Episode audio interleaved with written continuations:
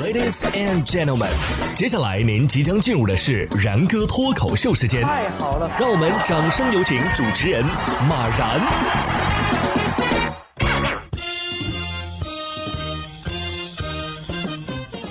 然哥说新闻，新闻脱口秀，各位听众大家好，我是然哥。又到了开学季啊，特别是很多高中毕业上大学的朋友啊，第一次离开自己的家乡，到一个陌生的城市、陌生的环境，独立的开始生活，总会有一些事情需要经历。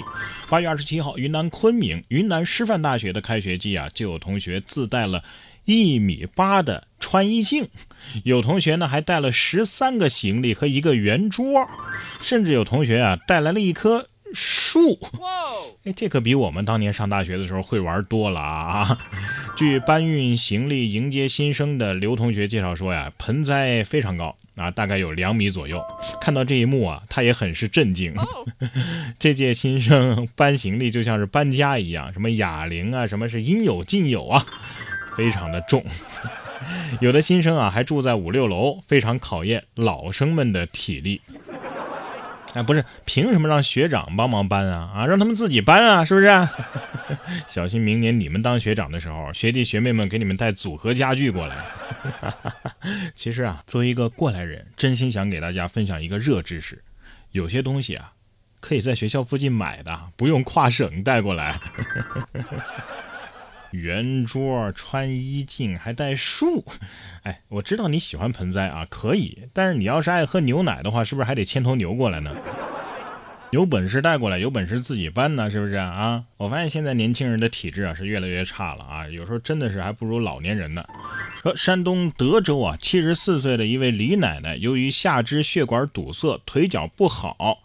为了锻炼腿脚呢，他就开始每天坚持打篮球，练习半年之后，他一个半小时啊就能投进六十多个球了，还能轻轻松松投中三分球。哇！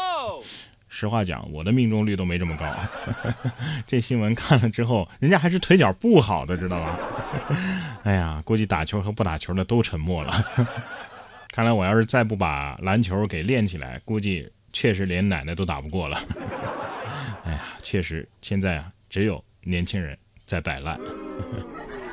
不知道是不是像这只猴子一样啊，都被社会的毒打磨平了棱角了。不知道大家还记不记得南京那只看过雪、逛过街、撵过狗、四处流浪的网红猕猴嘛？前段时间它已经被动物救援组织捕获了，五月呢就已经入住到了红山动物园的猴山，但是和猴群之间啊还隔着笼子。经过几个月的适应呢，直到八月二十四号，动物园才把它放归猴山。可是它一出笼啊，就开始挑衅其他猴子，挨了揍，又因为自己的误判落了水。迫于其他猕猴的压力，一天的时间过去了，他还没敢上岸呢。希望他能够克服困难，早日融入猴群。这就是什么呀？啊，这个欺负其他小动物的时候，你想过你有这一天没有啊？恶猴自有恶猴魔，知道吗？劝你一句啊，实在是挤不进去的圈子。就不要硬挤了。不过这条新闻倒是难得的，峨眉山的猴子没被网暴的新闻。说完流浪猴，我们再来看看这只流浪猫啊，这只小猫咪也是很有仪式感的呀。八月十九号，黑龙江哈尔滨一只流浪猫啊，连续十五天准时准点的到超市里去偷吃。火腿肠，杨女士表示啊，每次都是偷三块钱的火腿肠，只有立秋那天呢偷了三根啊，其余呢都是偷一根 她还知道节日，一来二去啊，还在门口放了水和罐头啊，想让它换着口味吃。这猫还挺讲究，平时吃一根过节的时候家庭团圆了是吧？多拿两根黑猫警长终究也是向生活低头了呀。小猫也不知道自己辛辛苦苦得到的东西怎么能叫偷呢？是不是？不过下面这事儿啊，我觉得真是不关猫猫什么事儿了。近日，广东广州天河法院公开审理了一起案件啊，说这个罗某啊是某公司的美术老师，根据公司的要求呢，在家里直播上课。啊，在某次课程当中啊，罗某家中的猫咪先后有五次窜入了这个直播镜头。公司认为啊，这这不行啊，这影响了老师的形象啊，这相当于是在授课期间做了与授课无关的事儿你比如说玩手机啊、浏览无关的网站啊等等行为都是一样的性质，于是给他判定了 B 级违规。加上此前呢，他有迟到十分钟的一个 B 级违规，所以呢，这两个 B 级违规相加，罗某就被升级为了 A 级违规。公司就和罗某啊解除了劳动关系。罗某随即就申请劳动仲裁了啊。法院审理认为，公司扩大解释了老师形象的规定，所以判公司要向罗某支付违法解除劳动关系赔偿金四万一千两百三十六块一毛六。一只猫引发的官司，哎呀，你说是猫星人太膨胀了呢，还是无故躺枪呢？我觉得猫肯定得说，反正这锅我觉得背不了。这这猫进入镜头还好吧？这个猫猫也是流量大师啊，也可以吸引学生的注意力嘛，是不是？